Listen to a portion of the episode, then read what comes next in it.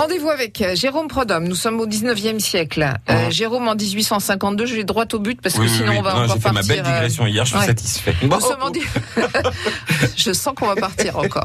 Les frontières. Oui. 1852, Louis-Napoléon Bonaparte pardon, se ouais. fait euh, désigner, plébisciter empereur. Ouais, ouais, un truc de fou, euh, c'est des, des, existe, des ça. 80%. euh, il fait voter. Alors à l'époque, déjà, ne vote que ceux qui ont de l'argent. Hein, C'est-à-dire qu'on c'est un Ah. suffrage censitaire, comme on dit. Donc, vous au-dessus d'une certaine somme, vous avez le droit de vote. Sinon, vous l'avez pas. Évidemment, la question ne se pose même pas. Les femmes ne votent pas.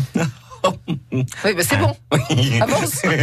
Et donc, alors qui Alors bon, Bonaparte, enfin euh, Napoléon III pour euh, dire son nom. euh, en, en résumé, donc il va, il va régner de 1852 à 1870.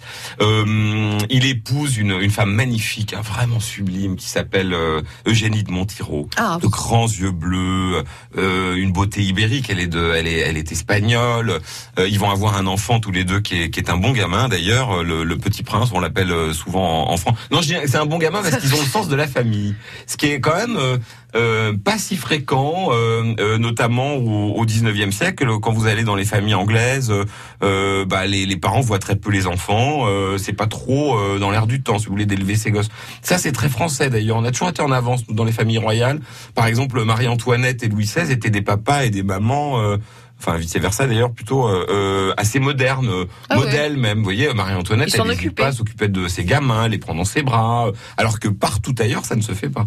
Elle les Euh, prend dans ses bras. euh, Non, mais c'est une révolution déjà, si j'ose dire. Ah. Vous voyez, euh, ma- Madame Royale, la fille de Marie-Antoinette, dans, dans, dans, dans- pas dans ses mémoires, enfin dans, dans ce qu'elle a laissé comme information, nous dit qu'elle a passé du temps avec sa mère, euh, à aller traire des vaches au hameau de la Reine. Elle a des souvenirs avec sa mère, autres que les grands moments, les grands raouts. Euh, de, de la vie de cour. Euh, Souvenez-vous qu'une génération, enfin deux générations avant, euh, le grand-père de Louis XVI, Louis XV, a quand même envoyé plus de la moitié de ses enfants à l'abbaye de Fontevraud parce qu'on n'avait pas où les loger à Versailles, parce qu'il fallait trop de monde pour s'en occuper. Donc on les a mises dans une abbaye. Il y en a une qui est revenue avec des terreurs nocturnes pas possibles. Visiblement, on l'enfermait quand elle n'était pas sage. Ah. Euh, donc c'est pas un truc évident, si vous voulez, le- l'instinct maternel. Enfin, pas l'instinct maternel, pardon, l'éducation euh, des enfants comme nous on connaît, le papa. euh, euh, Donc enfants, revenons à Mm. Louis-Napoléon Bonaparte, Oui. enfin Napoléon III. Donc euh, Napoléon III, euh, euh, meilleur ennemi Victor Hugo, hein, vous vous souvenez tous de ça, il peut pas l'encadrer. euh, euh, le, le- il, il fait la guerre aux républicains. Alors de ce qui, l'empire, pour vous le résumer un peu, il nous en reste beaucoup de choses. Hein, c'est notamment Napoléon euh, III qui va euh, complètement refaire Paris. C'est un chantier astronomique. Vous, euh, il il démarre ça, il confie ça au baron Haussmann qui est préfet de Paris. On détruit quasiment euh, 80% de la ville Et pour on la a- On reconstruire. n'a pas gardé beaucoup de traces en fait de ce qui se- ce qu'on voyait avant. Ben non, oui. Alors il y a ça, quelques bâtiments dommage. qui vont rester, mais alors oui, ils ont vraiment pour le coup. Ouais. euh, Alors il faut imaginer le Paris de l'époque. Hein, c'est un cloaque. Hein, c'est vraiment une une ville. euh, euh, un Parisien, vous l'auriez mis. D'ailleurs, c'est un des trucs qui m'épate à Nancy, moi.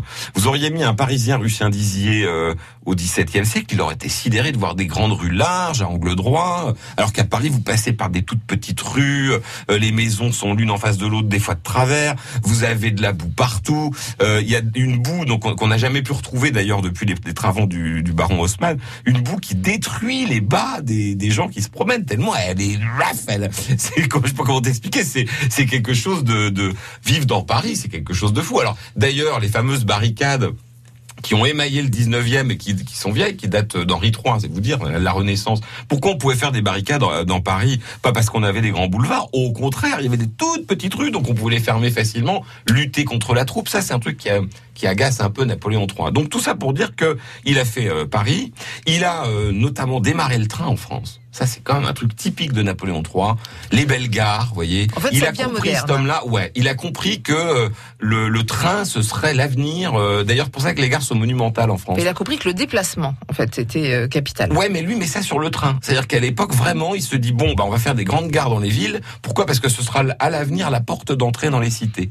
Donc voilà, il a fait ple- plein d'autres choses, mais enfin, euh, voilà. Et donc ce gars-là va se retrouver euh, au bout d'à peine six mois de, de guerre. euh, en exil en Angleterre où il va mourir deux ans plus tard. Et nous, qu'est-ce qui va nous arriver? On va perdre l'Alsace et la Moselle. Je Ouais, commence avez- demain, du coup. Oui, oui, bah Bon, oui. bah, voilà. du coup. bah non, je sais pas parce qu'elle me fait des signes que Je suis des encore trop signes long. qu'on a encore explosé le Ah, mais timing. j'en fais trop long. Ouais, à Hein demain. Bon, bah demain, voilà.